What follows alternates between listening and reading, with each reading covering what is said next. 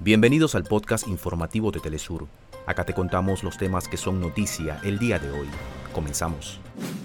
Cientos de personas siguen desaparecidas tras los incendios forestales que azotaron la isla de Maui en Hawái. Ministro de Economía argentino y candidato presidencial Sergio Massa se reúne con el presidente de Brasil, Luis Ignacio Lula da Silva, para abordar temas bilaterales. Gobierno de Unidad Libio suspende a su jefa diplomática tras su inesperado encuentro con su homólogo israelí. El intercambio comercial entre Rusia y la India creció un 190% en la primera mitad del 2023. En la Copa Mundial de Baloncesto, Venezuela cayó ante Cabo Verde en la segunda jornada de la fase de grupos. La decimosexta edición del Festival de Cine Francófono en Angulema, Francia, finalizó sus jornadas cinematográficas. Hasta acá nuestros titulares.